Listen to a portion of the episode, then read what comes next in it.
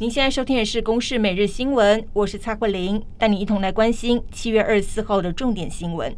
基隆市的祥丰街营区，今天下午三点多传出不明的爆炸声响，疑似是弹药库发生炮弹爆炸，造成了七名官兵受伤，其中有两名伤者手被炸伤的伤势较为严重，都紧急送往三军还有长庚医院。至于详细的原因，仍有待国防部进一步的说明厘清。台风动态，杜苏芮已经增强为中台，因为太平洋高压势力比预期的强，路径也再度的往南修正，登陆几率下降。不过，气象局表示，预计今天晚上八点仍旧会发布海上台风警报，而明天发布陆警的几率依旧很高。气象专家则提醒，虽然台风可能不会登陆，不过强度因为没有受到地形的影响，对花东还有高雄屏东的威胁也增强。星期三到星期四，全台也都会出现较强的风雨。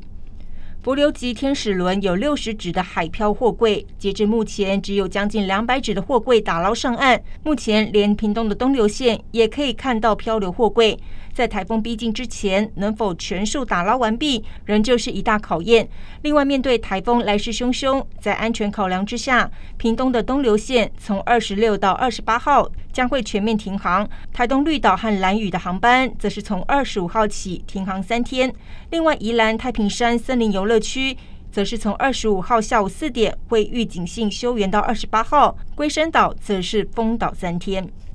国军汉光三十九号演习今天登场，这一次实兵操演科目将会集中在反敌军登陆，除了将会首度验证桃园机场反空机降行动，也会扩大八里滩岸战防设施。在第一天的操演，聚焦在战力保存，国军主力战机 F 十六 B 幻象两千以及 C 幺三洞运输机都分别出动。而除了现役部队，国军动员后备教召，今天则是有不少女性的退役官兵主动争取教召。不过，我国汉光演习，国防部仍旧侦获到有超过十架次的共机以及六艘共舰在台海周边活动。立法院今天审查性骚扰防治部分条文修正草案。有多位立委就表达，先前接获到许多和信仰有关的性骚扰陈情案，因此在增列全市性骚扰的样态上，主张能够列入宗教或是信仰。卫福部则表示，因为谈论到宗教十分敏感，因此没有纳入。由于双方的意见不同，条文则予以保留，将在第二轮讨论。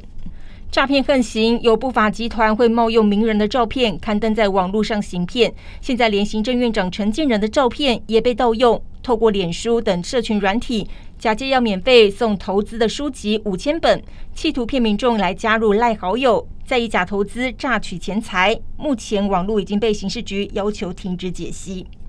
俄乌战争持续，在东欧时间二十三号深夜，俄罗斯与乌克兰分别传出遭到攻击的爆炸声。乌克兰重要的港口敖德萨被俄军以飞弹攻击。附近有一座将近三百年历史的大教堂也严重的毁损，造成一位民众丧生。俄罗斯上空疑似有乌克兰在附近释放的无人机，俄军则宣称以无线电波干扰之后坠毁在商业区的大楼屋顶，没有造成任何伤亡。以上新闻由公视新闻制作，谢谢您的收听。